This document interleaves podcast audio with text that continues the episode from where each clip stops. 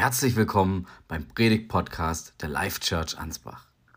Wir hoffen, dass die nächsten 30 Minuten dich inspirieren, über Gott und deinen Glauben neu nachzudenken und neue Schritte zu wagen.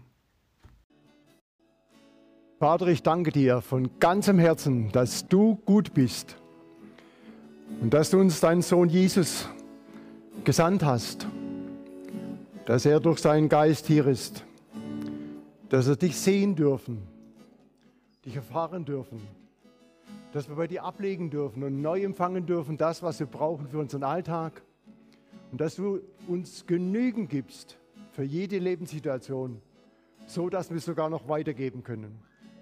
Und wir möchten deinen Namen preisen und jetzt Gemeinschaft haben mit dir, auf dein Wort hören, in Jesu Namen. Amen. Ihr dürft Platz nehmen.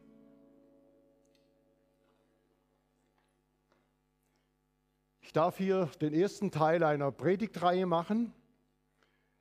Und das Thema ist sozusagen bildlich dargestellt in einem Baum, der aus Wurzeln, einem Stamm, Ästen, Blättern und so weiter und letztendlich einer Frucht dargestellt wird.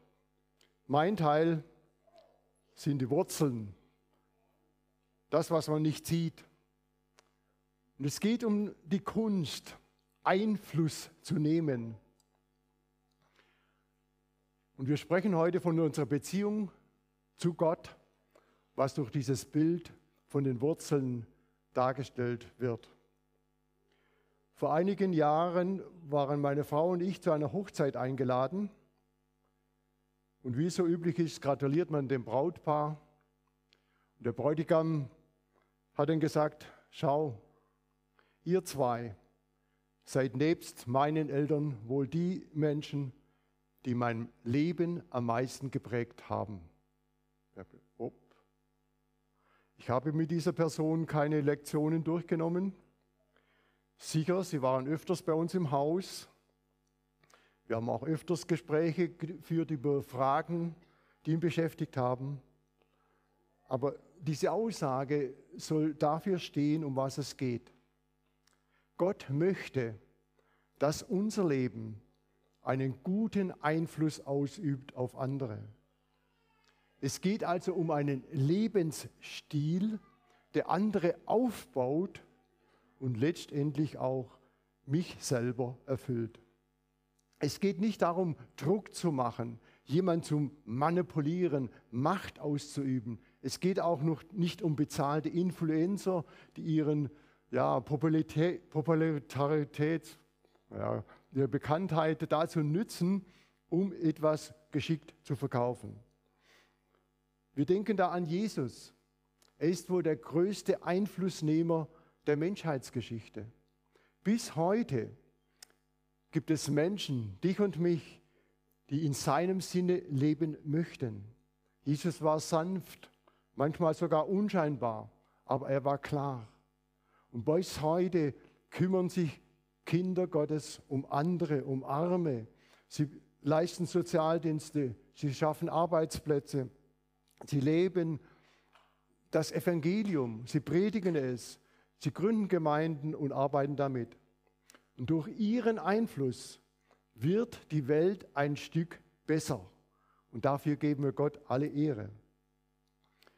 Gottes Liebe zu den Menschen wird sichtbar und spürbar, ganz praktisch. Diese Einflussnehmer, also du und ich, ihnen geht es nicht darum, sich selber darzustellen, mehr Umsatz zu machen oder dergleichen. Ihr eigentlicher Antrieb ist die Liebe, die in Jesus hinein, in ihr Leben hineingelegt hat. Und sie möchten den anderen Menschen in ihren Nöten begegnen. Und Jesus beruft alle seine Kinder zu Einflussnehmer. Er sagt, ihr seid das Salz der Erde, ihr seid das Licht in der Welt. Eine gewaltige Herausforderung. Salz ist notwendig. Es gibt unserem Essen Geschmack, macht es genießbar. Es bewahrt aber auch vor Fäulnis. Damals wurde Salz aus dem Roten Meer gewonnen.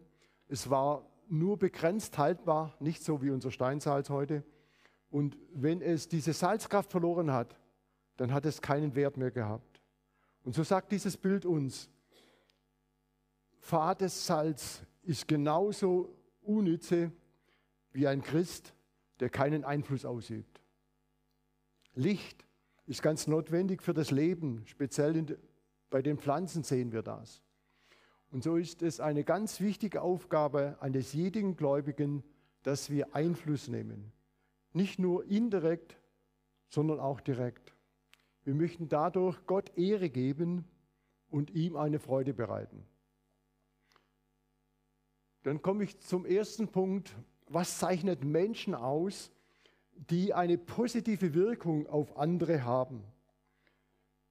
Als Christen kennen wir aus der Schrift diese Aussage, dass wir ein Tempel des Heiligen Geistes sind. Sprich, Gottes Wesen, Gottes Kraft und Gottes Fähigkeiten ist in uns und kann durch uns wirken. Und je klarer, ich möchte es mal in Form eines Bildes ausdrücken, eines Fensters, wenn wir unser Leben darstellen, dann hat es da in meiner Predigt vier verschiedene Fenster, durch die man erkennen kann, was innen drin ist. Und je klarer dieses Licht, das da rauskommt, ist, umso größer wird unser Einfluss auf andere Menschen sein. Und sie, diese Menschen, die das sehen, werden dir und mir das Recht geben, sie zu beeinflussen.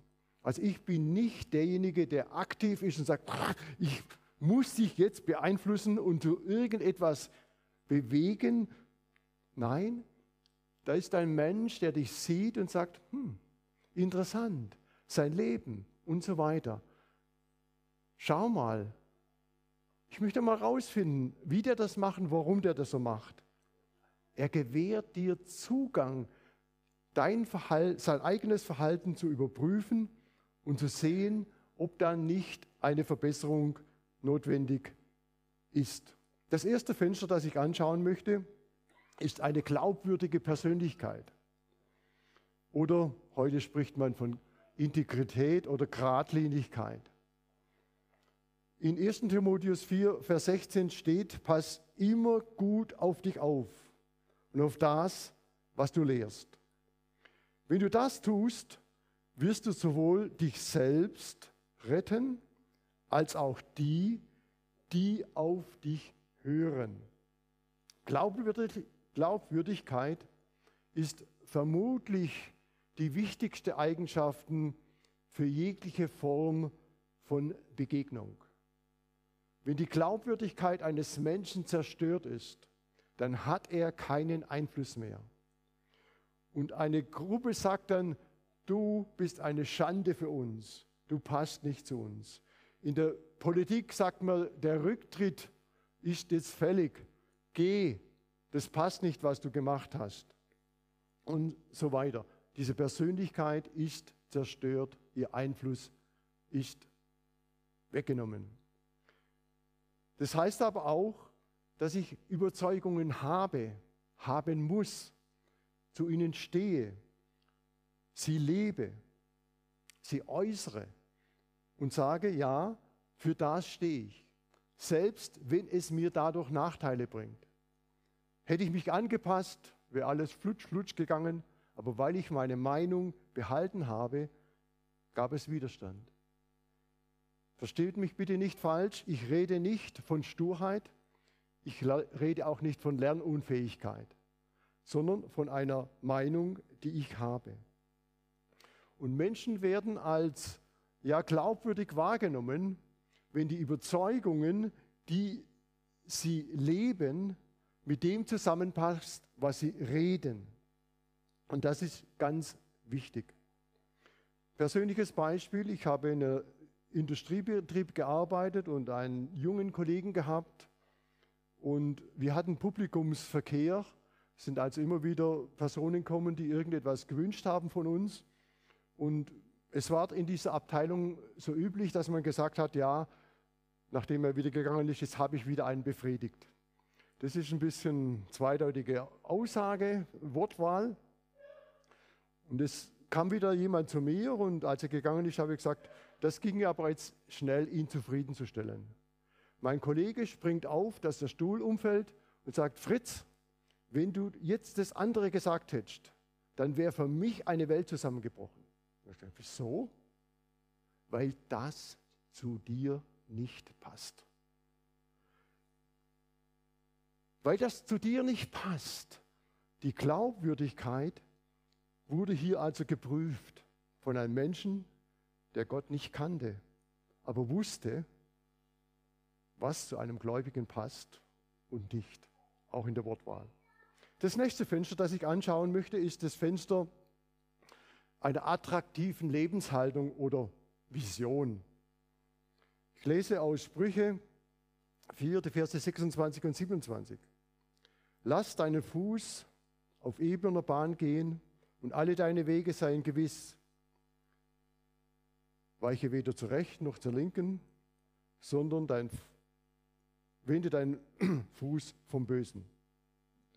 Wer eine klare, attraktive Lebensausrichtung hat und sie konsequent verfolgt, der zieht andere an. Er zieht sie an und beeinflusst sie dadurch. Für mich ist es die Frage, warum werden gläubige Menschen so wenig als Vorbilder herangezogen? Wenn du einen Jugendlichen fragst, wer ist dein Idol, wer ist dein Vorbild, ein Schauspieler, irgendein Star, dies oder jene, warum ist es uns noch nicht gelungen, dass da Christen, gläubige Menschen auftauchen in den Bildern von jungen Menschen, so möchte ich einmal werden? Haben Sie noch nie einen getroffen, der guten Einfluss auf Sie ausgeübt hat? Diese Frage müssen wir uns gefallen lassen. Habe ich ein klares Bild von der Zukunft, von etwas, das ich anstrebe, das ich erreichen möchte? Momentan liegt es noch in der Zukunft, aber ich lebe dafür. Ich möchte eine Vision haben, etwas erreichen. Ob ich das schaffe, weiß ich nicht. Aber andere dürfen sehen, was ich vorhabe und was ich anstrebe. Und das ist etwas ganz anderes als das, was in unserer Gesellschaft gelebt wird, mit den unterschiedlichen Trends, solche kurz, frisch, kurzlebigen Höhepunkte, wo es einem schon schwindlig wird bei der täglichen Nachforschung, was heute in und out ist. Da gibt Jesus uns eine Festigkeit und unser Leben darf dieses ausdrücken. Ich habe ein klares Lebensziel. Und selbst wenn andere die mit mir auf dem Weg sind, die Motivation verlieren und aufgeben. Ich hole mir immer wieder bei meinem Vater im Himmel neue Kraft, damit diese Vision, die er mir geschenkt hat, stark wird, dass sie nicht untergeht. John F. Kennedy, amerikanischer Präsident, hat sein Amt übernommen in einer sehr schwierigen Zeit. Es gab innenpolitisch, außenpolitische Schwierigkeiten und Herausforderungen. Dann hat er diese bekannte Rede gehalten. Noch vor Ende dieses Jahrzehnts werden wir als amerikanische Nation einen Mann auf den Mond bringen. Er wird dort aussteigen, er wird wieder einsteigen, wird wieder zurückkommen. Diese Vision hat seine Präsidentschaft geprägt und dieses Volk aufgebaut. Sie hatten ein Ziel, das wollen wir erreichen und dieses Ziel haben sie insgesamt angenommen. Wer nur persönlichen Erfolg sucht, dass er, ich groß rauskomme, der verliert an Einfluss. Wenn du einen Chef hast, der so arbeitet, du merkst irgendwann einmal, ich schufte mich hier zu Tode. Er bekommt die Loberin, er bekommt das Geld und er kommt in die Medien und wird noch befördert. Da zieht sich jeder zurück. Mach es anders. Werde ein ganz natürlicher Einflussnehmer. Die sind nicht perfekt, perfekt.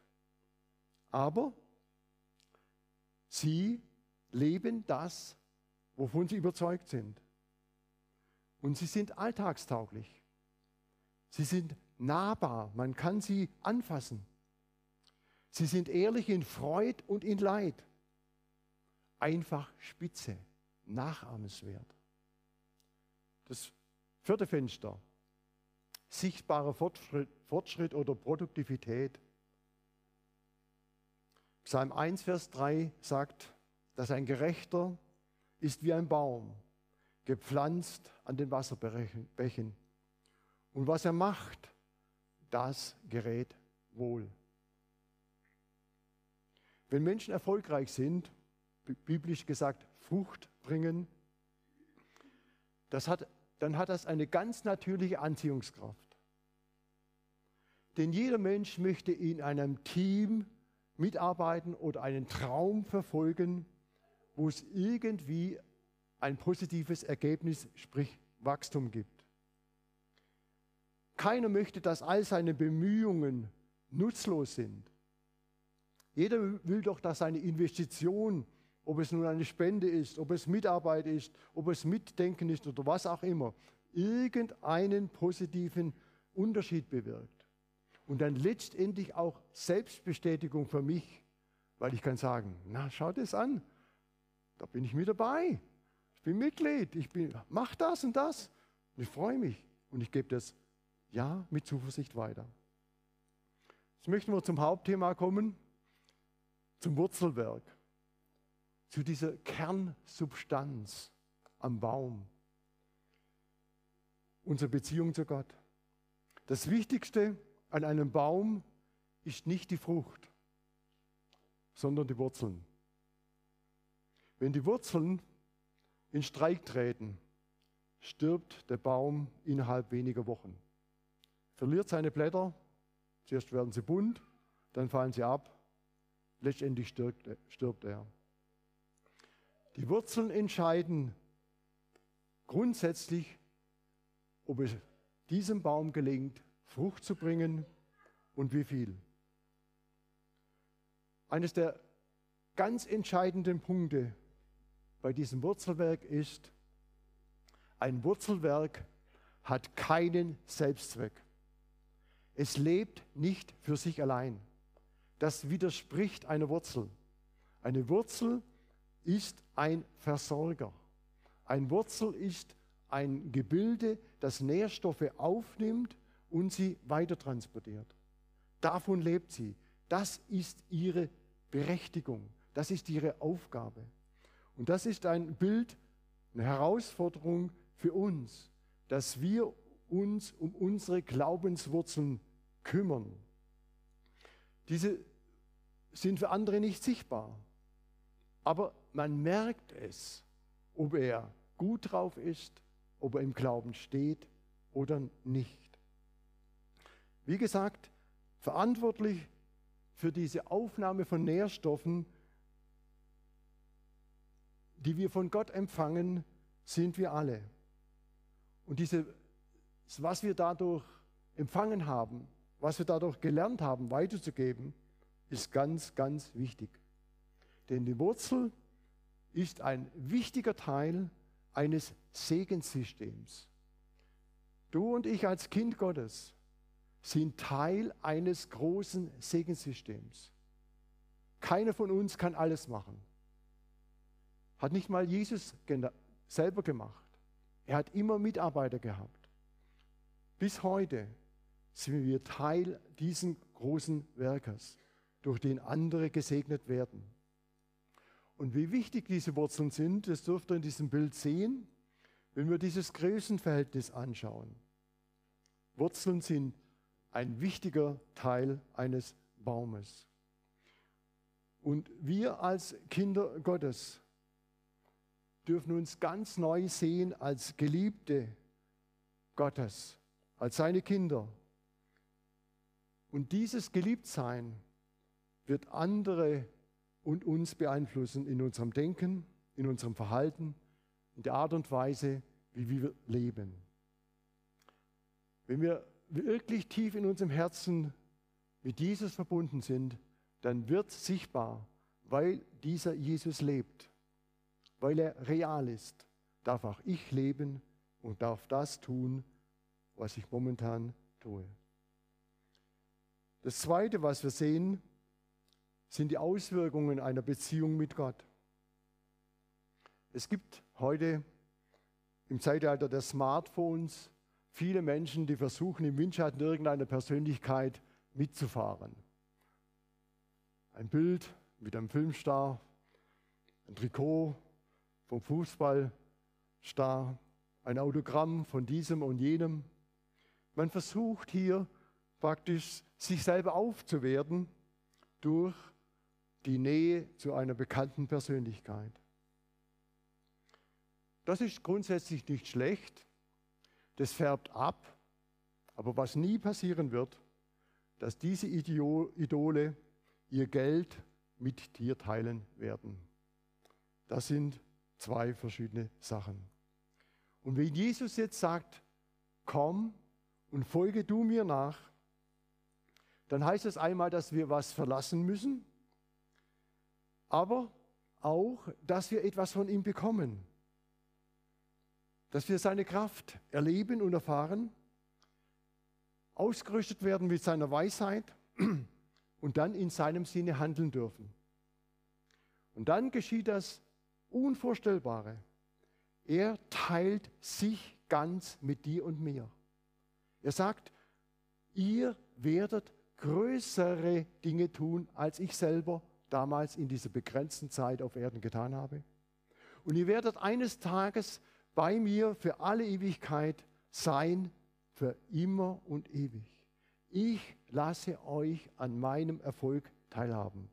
Ihr seid Teil von mir. Wenn wir das hören, kommt vielleicht ganz schnell das Gefühl der Überforderung auf. Und das ist ein gesundes Gefühl. Aber es kommt aber auch die Erkenntnis auf, ich muss das gar nicht alleine schaffen, sondern derjenige, der in mir lebt, der mich befähigt hat, der durch seinen Geist in mir wohnt, der ergänzt meine begrenzte Fähigkeiten, die ich habe als natürlicher Mensch. Und das, was er dazu gibt, ist entscheidend für den Erfolg, für das Gelingen. Und Gott gibt uns in Jesus unheimlich viel dazu. In, 1, in 2. Timotheus 1, Vers 6 lesen wir, darum bitte ich dies, Paulus an den jungen Timotheus, seinen Mitarbeiter, lass Gottes Gabe voll in dir wirksam werden, die du bekommen hast, als ich segne die Hände auflegte. Lass das einfach wirken. Begib dich in diese bewusste Abhängigkeit von Gott und lass seine Autorität durch dich wirken. Jesus hat mit Vollmacht geboten. Da lesen wir viele Geschichten. Und er hat auch seinen Jüngern Vollmacht gegeben. Da heißt es, und er gab ihnen Gewalt und Macht über alle bösen Geister und dass sie Krankheiten heilen konnten. Ich weiß, in unserer Gesellschaft ist das Wort Macht oder Vollmacht ein bisschen negativ belegt, in der Bibel überhaupt nicht. Denn Gott ist mächtig. Gott ist mächtig. Die Frage ist, was mache ich damit? Wie gehe ich damit um? Und das Wort Gottes verwendet da zwei Begriffe. Das erste ist einfach der Begriff der Macht, der physischen Fähigkeiten. Ich kann etwas. Wenn irgendjemand meine EC-Karte hat und diese PIN weiß, dann hat er die Fähigkeit, zum Automat zu gehen, Geld abzuheben. Das ist eine natürliche Fähigkeit, so wie ich sehr viele Dinge lernen kann. Den zweiten Begriff, den die Bibel verwendet, ist Vollmacht. Und dieser Begriff bedeutet, dass ein Dritter mir eine Berechtigung ergibt, bestimmte Dinge zu tun oder auszuführen. Es geht also um die Rechtsmäßigkeit einer Macht, die mir jemand übertragen hat. Also sowas wie Kontovollmacht.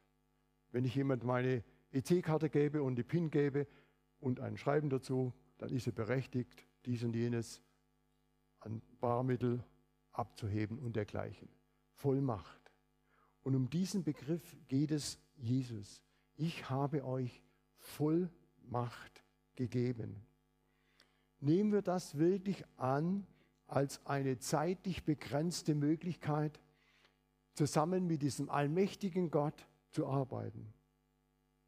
Oder verlasse ich mich lieber auf diesen Begriff der physischen Fähigkeiten, sprich, ich mache es entsprechend meinen Fähigkeiten, ich mache es selbst, dann weiß ich, was ich mache und ich ziehe mein Ding einfach durch.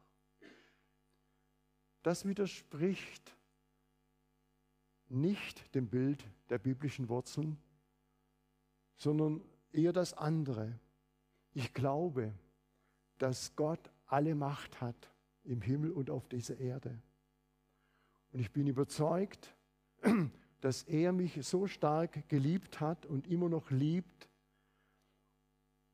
dass er mich gebrauchen möchte, für ihn in seinem Sinne zu handeln. Und dann sehen wir dieses Bild der Wurzel. Etwas aufnehmen und weiter transportieren. Und kommen dann eben zu dieser Frage, wie kann ich in meiner Beziehung zu Gott besser werden, reifer werden, sie vertiefen? Grundsätzlich ist es immer ein Lernprozess, der aus den Elementen Wissen besteht. Du musst etwas wissen, was im Wort Gottes steht, sonst funktioniert es schlecht. Es geht um Erfahrungen. Der Gott der Bibel ist erfahrbar, er ist erlebbar. Man kann Veränderungen feststellen. Da gab es ein Gestern und es gibt ein Heutes. Altes ist vergangen, Neues ist geworden. Und dann gibt es die ständige An Anwendung, dieses Einüben des neuen Wesens. Dass das nicht nur ein einmaliger Zufallstreffer war, dass da mal was super passiert ist, sondern dass ich das lerne umzusetzen dass es ständig präsent ist, Teil meiner Persönlichkeit wird. Als junger Mensch ging ich in eine sehr kleine Gemeinde und wir hatten öfters eine Vertretungsperson, eine Frau, sehr dynamisch, sehr willensstark. Und sie kam sehr früh auf mich zu, Fritz, nächstes Mal machst du das. Nee, auf keinen Fall, mache ich auf keinen Fall ich habe ihre Willensstärke erkannt und habe mich schon ein bisschen vorbereitet. Irgendwann wird es passieren, dass ich nicht mehr mit meinem Nein durchkomme.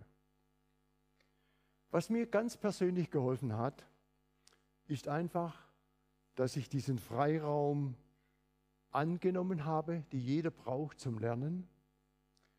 Und dass ich aber auch, ja, mich in gewisser Weise gefreut habe, diese Möglichkeit zu bekommen und Zeit zu haben. Und ich habe mir einfach gedacht, Fritz, eine so stümperhafte Anfängerpredigt wird nicht in der Lage sein, diese Gruppe von sehr erfahrenen Glaubenserfahrungen, Männer und Frauen im Glauben umzuwerfen.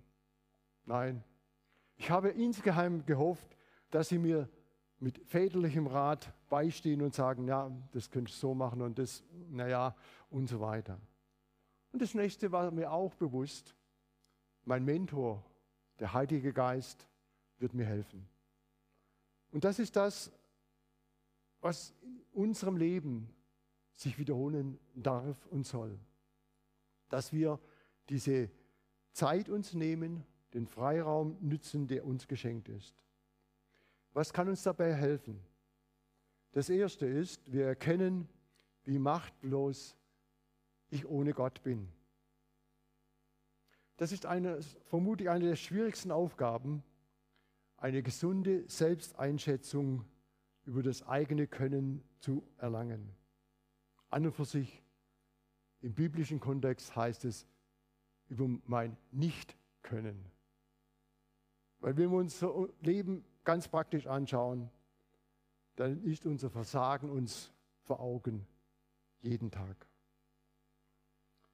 Dieses Einschätzen betrifft meinen Glauben, es betrifft meinen Charakter und es betrifft meine Fähigkeiten.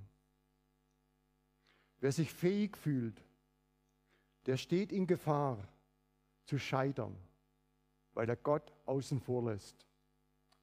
Und das, was er denkt, viel zu klein ist, weil er Gott nicht mit einbezieht. Zum Beispiel Mose wurde berufen, geh zum Pharao, damit du mein Volk, die Israeliten aus Ägypten führst. Mose sagt, ich? Wir kennen die jetzt Ausreden, Entschuldigungen, Einwände. Ja, wer bist denn du überhaupt, dass du mir was zu sagen hast? Was hast denn du überhaupt für einen Namen? Wie heißt du? Wer soll ich sagen? Dann sagt Gott ganz klar, ich bin mit dir. Ich bin kein guter Redner. Hast aber einen Bruder, der kann reden. Und dann kommt das Letzte. Ich weiß, dass du einen anderen, Klammer auf, besseren, Klammer zu, kennst. Und das ist nicht Demut, sondern das ist geistlicher Hochmut. Gott zu sagen, der alles weiß, ich weiß, du hast auch noch einen anderen, der es besser kann. Gott zu unterstellen, dass er eine falsche Wahl trifft, wenn er dich anspricht. Dieser Hochmut ist womöglich eines der stärksten Feinde, uns ehrlich selber einzuschätzen. Erster Punkt ist also zu erkennen, wie schwach das ich bin. Der zweite Punkt ist das Gegenüber, zu erkennen und zu verstehen, wie wertvoll und wie machtvoll Gott ist. Und jetzt geht es immer noch um die Wurzeln, die ganz vorne, ganz weit außen Feinwurzeln haben. Die sind ganz, ganz dünn. Und nur diese Feinwurzeln sind in der Lage, Nährstoffe aufzunehmen. Wasser, Nährstoffe, Mineralstoffe und so weiter.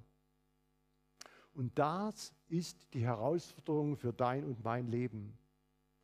Wenn wir im Glauben stark werden möchten, fest werden, unsere Beziehung zu Gott vertiefen möchten, dann geht es darum, dass wir diese Feinwurzeln haben und pflegen.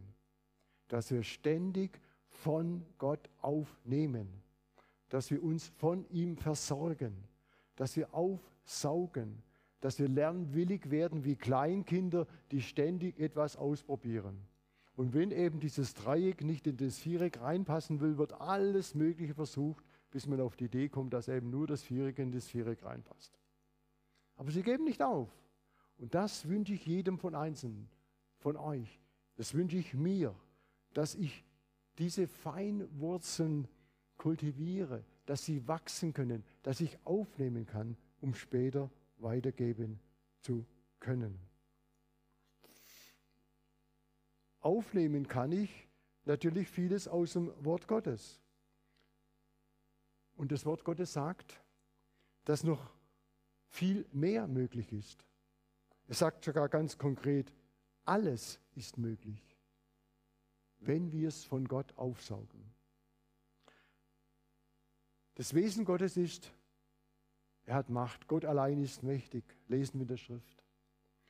Und diese Vollmacht, die drückt sich aus im ganzen Universum, in seiner Schöpfung. Und er beweist es im Umgang mit den Völkern. Und Jesus hat diese Vollmacht dann auch später selber praktiziert und seinen Jüngern übergeben. Und diese ist übergeben, geht weiter bis zu uns heute. So kommen wir zu dieser dritten Lernphase. Jesus verleiht dir und mir seine Vollmacht. Und jetzt kommen wir zu diesen bereits etwas älteren Wurzelteilen, die näher am Stamm sind.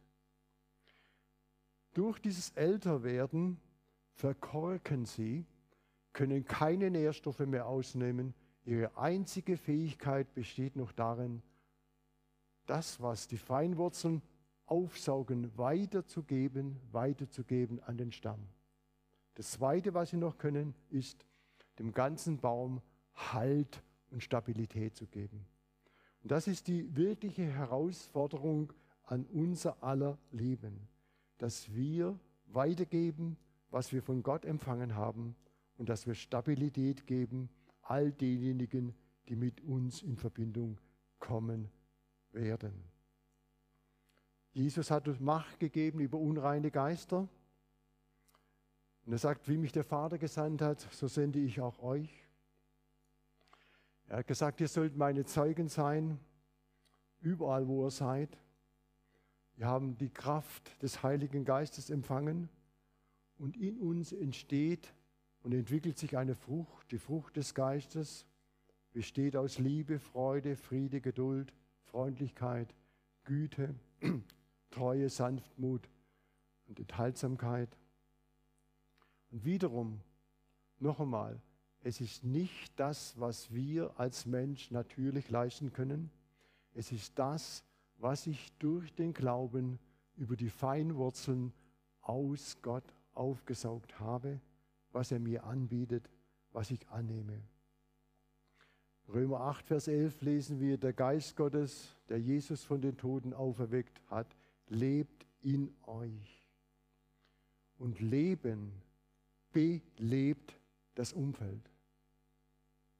Um da ein praktisches Beispiel dafür zu haben, geh mal in die Nähe eines Kinderspielplatzes, wo Kinder sind. Dann weißt du, Leben belebt. Die ganze Nachbarschaft bekommt es mit. Die Kinder meinen das gut. Das war toll, wenn du die hinterher fragst. Man konnte richtig austoben, man konnte rennen und dies und jenes. Leben belebt. Und das ist die Herausforderung, die ich einfach hier in Raum stellen möchte und euch weitergeben äh, möchte. Mich motiviert dieser Gedanke, dass diese Vollmacht von Gott eine Leihgabe ist, die er mir und dir anvertraut. Und auch diesen Wunsch, den er hat, dass wir das Beste daraus machen. Dass wir also ständig aufnehmen, aufnehmen. Nicht in ein Konservenglas, nicht ein Einmachglas einmachen und zu, vakuumdicht, verschlossen. Nein, wir sind ein Wurzelwerk, es weiterzugeben. Das sind neue Erfahrungen, die wir machen dürfen, ihn besser kennenzulernen. Das sind aber auch Dinge, die wir aus unserem Erfahrungsschatz weitergeben dürfen. In Liebe, in Freundlichkeit. Andere zu befähigen, sie zu ermutigen ihnen Stabilität zu geben, dass sie ihren Glauben leben und auch ihren Beitrag leisten zur Stabilität innerhalb der Gemeinde. Mir hilft dieses Wissen, dass Gott von mir eine Antwort erwartet, sogar verlangen darf, wie ich mit dieser von ihm mir gegebenen Vollmacht umgehe was ich daraus mache, wie ich das weitergebe. Ob ich das mit Freude, mit Begeisterung weitergebe oder eher ängstlich, hm, dann habe ich ja nichts mehr. Wenn ich nichts mehr weitergebe, kann ich nichts Neues aufnehmen, sondern es wird einfach in mir vertrocknen und verdorren. Wir werden jetzt bald ein Abendmahl feiern eine gute Möglichkeit, auf Wort Gottes zu reagieren, zu schauen, wie gut ich, wie, du, wie gut du als Wurzel funktionierst im großen Werk der Gemeinde Jesu Christi.